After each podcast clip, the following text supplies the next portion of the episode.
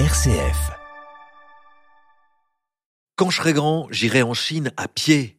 Fils de navigateur vénitien, c'est bien à pied, à cheval ou à dos de chameau qu'il rejoint l'Empire du Milieu et en publiera un récit devenu mythique, Marco Polo.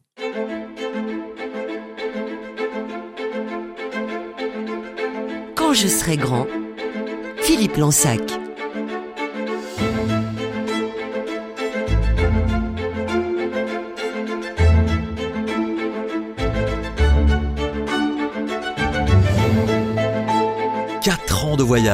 C'est ce qu'il a fallu à Marco Polo, son père et son oncle Niccolo et Maffeo pour relier Venise à Chengdu, siège de la cour de Kubilai Khan, empereur mongol devenu empereur de Chine. Un voyage extraordinaire par voie terrestre sur la route de la soie. Une série de découvertes plus merveilleuses les unes que les autres pour le jeune Marco Polo, parti à l'âge de 17 ans. Pour son père et son oncle, c'est presque un voyage du retour, car ils avaient déjà rencontré le grand Khan quelques années auparavant, lors d'un périple de plus de dix ans, entamé avant même la naissance de Marco. Ce n'est d'ailleurs qu'à son retour à Venise que Niccolo découvrit son fils. Lors de ce premier voyage, Kubilai Khan leur avait donné la mission de demander au pape de lui envoyer des savants chrétiens et de l'huile de la lampe ayant éclairé le tombeau du Christ. Deux ans après leur retour à Venise, les Polos avaient donc repris la route, à trois cette fois, pour revenir en Mongolie. Quatre ans d'aventure pour rejoindre la capitale du plus grand empire du monde, où les Polos resteront 20 ans. C'est le plus vaste palais qui soit au monde. Son toit est très haut, les murs des salles et des chambres sont tous couverts d'or et d'argent et décorés de peintures figurant des dragons, des bêtes, des oiseaux, des chevaliers, des statues et bien d'autres motifs encore. Le toit est ainsi fait qu'il paraît n'être corps, argent et peinture. Le palais est si vaste qu'au moins six mille convives pourraient y manger et il a tant de chambres que c'est merveille. Nul ne saurait imaginer palais plus parfait tant il est vaste et magnifique. Voilà ce qu'écrit Marco Polo dans le fameux livre qui raconte son voyage, un ouvrage baptisé Le livre des merveilles. C'est que l'empereur mongol, Kubilai Khan, règne sur le plus grand empire qui soit. Un empire qui comprend la Mongolie, la Chine, conquise après trente ans de guerre acharnée, l'Asie centrale jusqu'en Perse et en Irak, mais aussi la Russie, et même l'Europe de l'Est, jusqu'en Hongrie et en Pologne. Bref, un empire qui recouvre tout simplement la moitié du monde connu alors.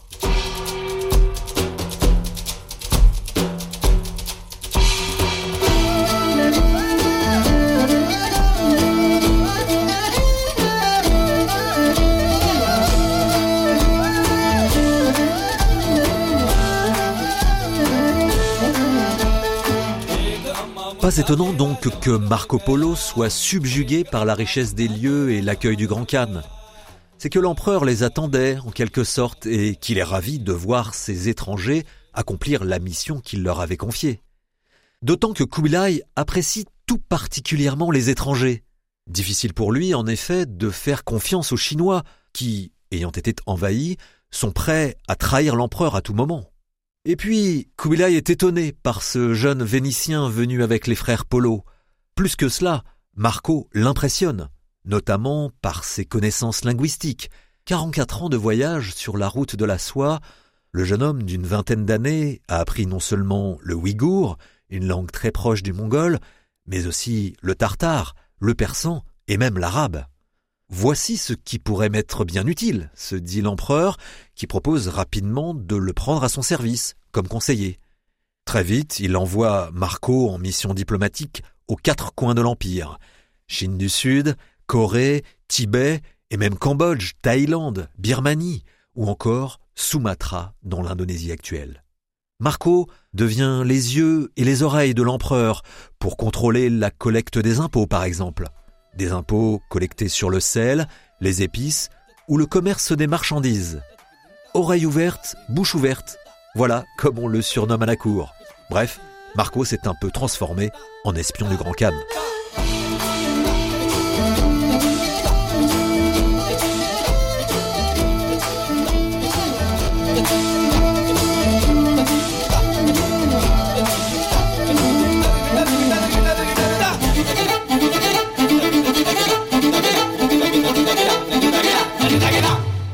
Mais quelle vie trépidante Le jeune Vénitien se met à sillonner l'Asie tout entière et va de découverte en découverte.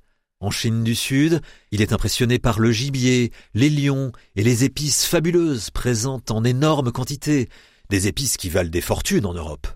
Le girofle ou le gingembre par exemple, mais aussi une épice semblable au safran, probablement du curcuma. À Anjou, il découvre une ville construite sur l'eau, comme Venise, une ville qui déborde de luxe et de raffinement, Marco découvre aussi le papier-monnaie, utilisé dans tout l'Empire pour euh, faciliter le commerce. Régulièrement, il envoie des rapports à l'empereur grâce à un système extraordinaire inexistant en Europe, la poste. Des cavaliers à cheval se relaient jour et nuit pour faire parvenir en quelques jours à peine toutes les informations dont le grand Khan a besoin pour gouverner son empire. À partir de 1283, à 29 ans à peine, Marco devient même pendant trois ans le gouverneur de la ville de Hanshu, au centre de la Chine, à 70 km de Nankin. Une ville riche et prospère, car elle est un carrefour important du commerce du sel.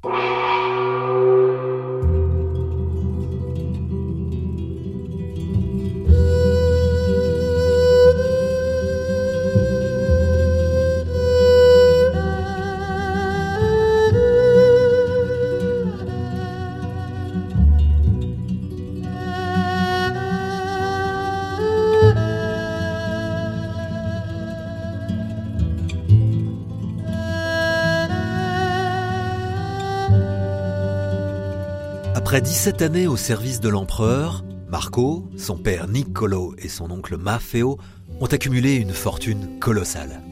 Il est temps pour eux de revenir à Venise. Seul problème, Kubilai Khan ne veut pas les laisser partir. Les faveurs du plus grand empereur du monde se transforment alors en prison dorée. Il leur faut donc trouver absolument une excuse pour convaincre le suzerain de les laisser rentrer, d'autant que celui-ci vieillit et s'il venait à mourir, les polos ne pourraient plus bénéficier de son immunité diplomatique pour faire le voyage du retour sans embûche. Heureusement, un prétexte imparable se présente bientôt. En 1292, Kubilai leur donne pour mission d'escorter une jeune princesse mongole baptisée Kokochin afin de la marier à un seigneur perse et garder ainsi le contrôle sur cette partie de son empire. Ils partent en bateau cette fois via la mer de Chine, longeant bientôt les côtes du Vietnam, franchissant le détroit de Malacca entre la Thaïlande et Sumatra, puis l'océan Indien. Ils font escale à Cochin, au sud de l'Inde, avant de rejoindre le détroit d'Ormuz qui permet d'atteindre le golfe Persique et la Perse. Un périple plus que chaotique, durant lesquels ils traversent moussons et tempêtes, sans oublier les maladies. Des 600 hommes ayant embarqué au départ, il ne se retrouve finalement plus que 18 à l'arrivée. Parmi eux, heureusement, les et la princesse qu'ils conduisent finalement à bon port, saine et sauve, même si son futur époux est décédé entre-temps.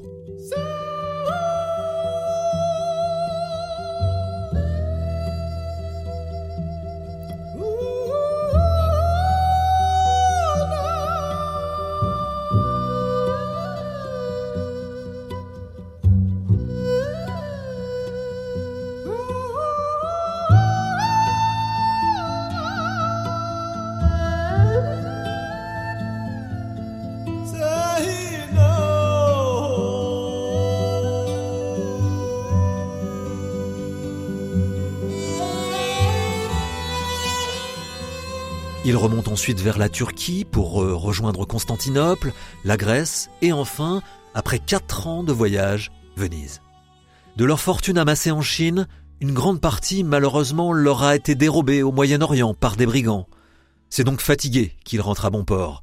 On raconte qu'ils étaient méconnaissables à leur arrivée, avec leur allure de vagabonds hirsutes et mal rasés, bien loin de la stature d'ambassadeur du Grand Khan. Mais la légende raconte que quand ils se défirent de leurs vieux manteaux râpés, ils en sortirent des doublures, des rivières de pierres précieuses. De quoi se payer une belle retraite. Mais Marco ne se pose pas longtemps, et un an après son retour, il part déjà à la guerre contre les ennemis de toujours des Vénitiens, les Génois.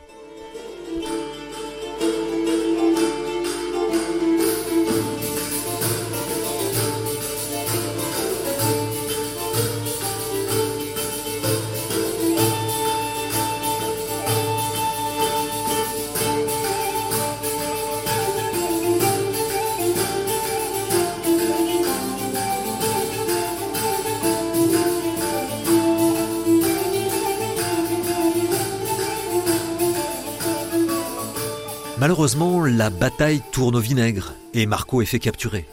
Dans sa prison génoise, il fait la connaissance d'un certain Rustichello de Pise, à qui il dicte le récit de son incroyable voyage, le devisement du monde, aussi baptisé le Livre des Merveilles. Pour connaître la vérité pure sur les diverses régions du monde, prenez donc ce livre et lisez-le. Voici comment démarre l'ouvrage qui poursuit. Vous y trouverez écrites les grandes merveilles de la Grande Arménie, de la Perse, des Tartares, de l'Inde et de nombreuses autres contrées que notre livre vous exposera avec ordre et que Messire Marco Polo, savant et illustre citoyen de Venise, décrit comme il les vit. Il y a parfois des faits qu'il n'a pas vus, mais entendus de personnes absolument sûres. C'est pourquoi nous présenterons les faits vus comme vus et les entendus comme entendus, afin que notre livre soit vrai et véritable et sans aucun mensonge. Et quiconque lira ou entendra les récits de ce livre doit les croire, car tout y est véritable. Et sachez bien que, depuis que notre Seigneur Dieu créa Adam, le premier de nos pères, il n'y eut jamais homme d'aucune sorte aussi savant et aussi curieux des diverses contrées du monde que ce messire Marco Polo. L'imprimerie n'existe pas encore, mais les copies manuelles de l'ouvrage se multiplient et bientôt le livre des merveilles devient un véritable best-seller dans toute l'Europe. Un livre qui fascine car il décrit en détail, pour la première fois en Occident, la culture, les inventions et les richesses du Moyen-Orient, de la Chine et de l'Asie. Certains raconteront même que Marco Polo aurait rapporté en Italie les spaghettis, un livre qui inspirera surtout les plus grands navigateurs qui lui succéderont, comme Vasco da Gama ou encore Christophe Colomb.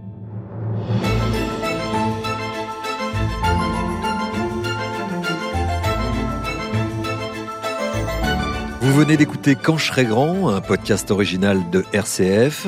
Pour découvrir d'autres épisodes de ce podcast, rendez-vous sur notre site rcf.fr, notre application ou sur votre plateforme de podcast préférée. N'hésitez pas à faire connaître euh, ce podcast autour de vous en le commentant, le partageant ou en laissant des petites étoiles sur les plateformes. Et puis il y a aussi tous nos autres podcasts, Marche et Rêve, Souffle de vie, Les colères de l'abbé Pierre ou encore La Fontaine et d'autres à découvrir partout, tout le temps. Bonne écoute et à très bientôt pour de nouvelles aventures.